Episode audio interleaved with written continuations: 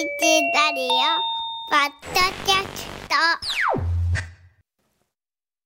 おはようパーソナリティ古川雅樹です。おはようございます。伊佐川直です。5月6日金曜日の朝を迎えましたゴールデンウィークのまあ言ってしまえば一区切りですかね。今日は平日ですので今日だけまたお仕事で明日明後日は土日お休みという方もいらっしゃるかもしれませんし、はい。大型連休真っ只中の方はもう終盤に差し掛かってますクねライマックスですね。クライマックスでございます。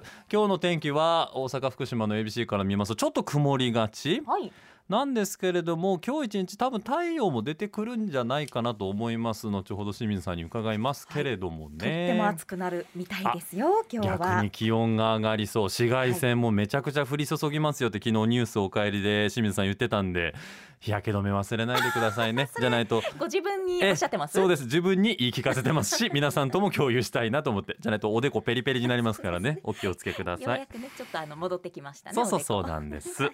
さて金曜日はレギュラー放送古川雅樹ですでお送りしていますけれども、はい。今週おはパソ色とりどりでしたね。楽しかった。さん聞いてても毎ね日バラエティーに飛んで、そうですよ。まず月曜日はガッチさん。ガッチさん6番まで、え 創作タイガーえス六甲おろしやーっては素晴らしい歌詞でしたし、はい。ツイッター見ましたけど、はい。あの自筆の歌詞のはいはい。あの愛の手までちゃんと書いてるところがガッチさんらしいなと思ってね。かっこいいとかね。かっこいいとかも全部書いてるんです いや素晴らしかった月曜日。で火曜日が私がキャストでお世話になりました上田武彦アナウンサー上武さんと谷口真由美先生のね憲法のお話。なんやろこうちょっとねハードル高そうに思えるお話に聞こえますけど全然そんなことなくて、はい。谷口先生の優しい語り口とうん。上田さんの「そうそれ気になる聞いてほしかった」っていうツッコミでめちゃくちゃなんか憲法に近づけた気しましたよね。お。二人の仲の良さが。そうなんですよ。面白かったもう二人とですもおばちゃんという根っこでそのつながってる部分があって 意気投合するのはもうねはい。前からしてたんですけど。で、えー4日ですよね一昨日が長い植物園からの放送で緑の日。すごくなかったですか僕なんかあんなにはっきりはい「ほうほけきょ」って聞こえたのも 久しぶりでウグイスのはっきりとした。生の音でね音響の効果じゃなくてってことですよ。SE なのかなと思うぐらいの しかもなんか緑のなんかその香りまで香ってきそうな感じの放送ではい。柴田さん楽しそうでしたね。そうでしたね。生き生きしてはりました。で柴田さんとアーミーそのまま次の日昨日かだから子供の日は子供パーソナリティということではるかちゃんさなえちゃんのお二人がね、はい。小学4年生中学3年生かそれぞれ可愛かったし面白かったし。堂々としてましたよね。堂々としてましたよね。小学4年生のはるかちゃんなんて柴田さんより堂々としてたなと思ったんですけれども。我らが担当部長でね柴田さんのテンションはいつも通り高いんですけどもうどっしりしててねはるかちゃんが。番組守ってくれてる感じしましたもんねそうなんかはるかちゃんがね。いつでもアシスタント頼めそうないねつでも頼めるまた遊びに来てほしいなと思うんですがあのーもう一方さなえちゃんのお母さんからなんとお便りをいただいておりましてね。中学3年生の。そうなんです。この金曜日にお便りいただいております。昨日子供パーソナリティとして出演した久部早苗の母です今日は昨日阪神が勝ちましたので、はい。六甲おろし歌われると思いますがそうなんです。2週連続なんです。昨日は残念ながら一昨日負けてしまいました。そうなんですよ風船を膨らますところや、はい。柴田アナウンサーが歌われる六甲おろしを生で見たかったなと思いましたそうですよね。歌ってほしかったな。さなえもはるかちゃんもすごく頑張ったと思います。はるかちゃん笑顔がすごく可愛かったです。またさなえに対する反響が非常に大きかったです。本当にありがとうございました。お母様えつこさんからいただいて。いやいやお母様こちらこそお世話になりました。朝早くから本当に助けていただきましてさなえちゃんで言いますとねビルマニシキヘビね。雲も大好きだと。雲も大好きで調べましたけれども、はい。なかなかヘビヘビ感のあるヘビでしたね。しっかりとした。でもいいですよね。自分でこう大好きだと思えるものがあってはい。打ち込めて、その愛情も伝わってきましたしね。しかも将来の夢にその好きなものをつなげようっていうあの志がやっ素ぱり敵ね子供の歌でもほら送ってくださる方って、例えば画家を目指すお子さんがあのデッサン人形を買ってもらって練習してるとかねありましたよね、はい。すごいですねみんなね。この年からね将来見据えて、うん。そこに向かってっていう気持ちがあったらきっと普段過ごす時のこう心がけというかねね。いろんな姿勢も変わってきそうですよね。あのイチローが、はい。あのこの野球あんまり詳しくない僕が野球の話するのも変なんですけど お珍しい。あのイチロー選手が はい。小さい頃にノートにこう細かく書いてたらしいですね自分が何歳の時にはどうなっていてどういう状況で次の目標はこれだっていうのを各年齢ごとにこう刻んでたってでそれだけのやっぱ計画性を持って夢に挑むからこそ実現できたのかもしれないと思うとねはい。みんなすごいなすごいね。と思いましたよ。本当ですね、はい勇気をもらいましたね。勇気もらいました声から。本当にありがとうございますそしてお母さんお便りありがとうございますおはパソシールをお送りさせていただきますがどうですかい。さちゃん、はいゴールデンウィークというか連休とい。うか、いなんかどう過ごされました？どうでしょうね。今年結構お友達見てても、久々に遠出しますとか親子で行きますっていう人が多かったんですけどそうでしたよね、はいだって新幹線も乗車率200%みたいなニュース結構ありましたからね今年はうちはね、うん。夫も私もちょこちょこと昨日も仕事やったりとかしたのでうん遠出はしてないんですけど、うん。息子連れてあの中之島祭りって知ってます？バラ園が今盛りですよねそれこそね。う綺麗で、うん。そこからこう公会堂のところとか、はいはいはいあの辺り。市役所の方まで。川沿いを。出店がね4 4 5 0軒くらい並んでる規模の大きなお祭りが。出店って屋台のような形？そうです。金魚釣りがあったりとへかー。たこ焼きとか。そうなんですよ、うんうんうんうん。もうあんな大規模やと思ってなくって。そうなんや。そう町のお祭りかなと思って行ったら、あのね手作りのメリーゴーランドっていうのがあって。メリーゴーランド手作りできる？わかります？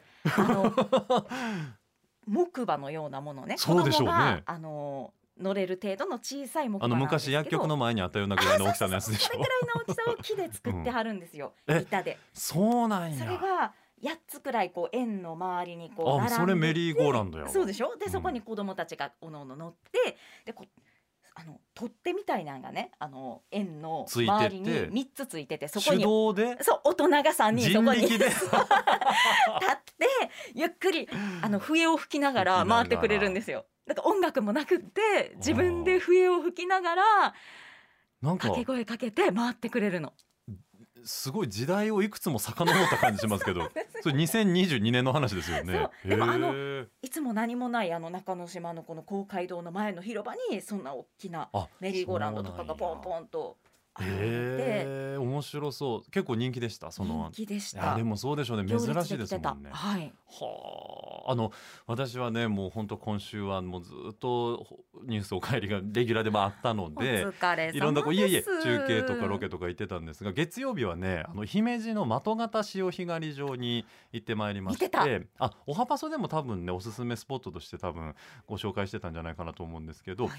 あのマテ貝っていうね、はい。こう変わった貝がお塩をかけるとこうピョって出てきてこうそれをつまむっていうタイプの潮干狩り、あんなタイプあるんですね。すごいでしょあれ えだってガリガリそこうあのね削った先についてる貝を取るのが潮干狩りやと穴を思ってた。見つけてそこに塩を入れたら出てくるんですけどいやあれがね生中継で撮れたのも楽しかったんですよ。楽しかったんですけど僕ねし実は喋りたい話はそうじゃなくて、うん。その僕大体あの中継で行く先でお昼をいただくんですよ。で現地のなんか美味しそうなそのおお店でねいただくんですけどその時は何食べましょうってなった時にディレクターさんが中華料理屋さんを見つけてくれたんです。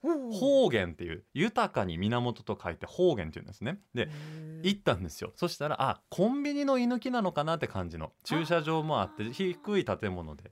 時入っ々ありますね。そうそうそうそう、で入っていくとまあ普通に広々とした店内なんですけどあのメニュー見たらね日替わり定食って書いててそれがね20種類あったんですよ。日替わり定食が。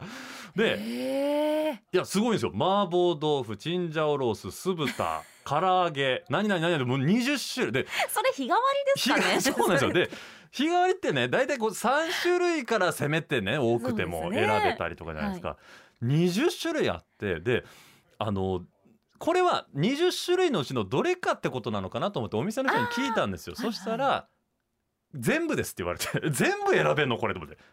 20種類全部選べたんですよ。日替わりの定義が変わってきもません？それはやそれ。日替わりじゃないよねっていう 話をしてたらば、はい。してたらえラーメンセットがねまた別のメニューであったんですはいラーメンセットを見ると、えーまた今度醤油ラーメンラーメンが何種類か選べてプラスご飯物が何種類か選べるんですけどラーメンが醤油ラーメンで台湾料理のお店だったから台湾ラーメン、台湾豚骨ラーメン、はい。五目タンメンって選べてご飯がさらにチャーハンエビチャーハン、えー。カニチャーハンが全部同じ料金なんですよ。いやカニにするでしょそうでしょ普通こういうのってさはい、チャーハンセットだったらいくら？うん、カニチャーハンセットはプラス150円ですとか。はい。じゃないですか、はい。天津飯も全部同じ値段ですよ。プラスもうプラスなしの900円で。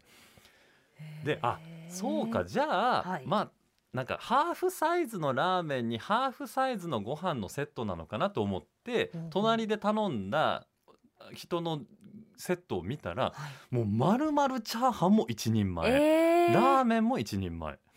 それで900円だったんですよ。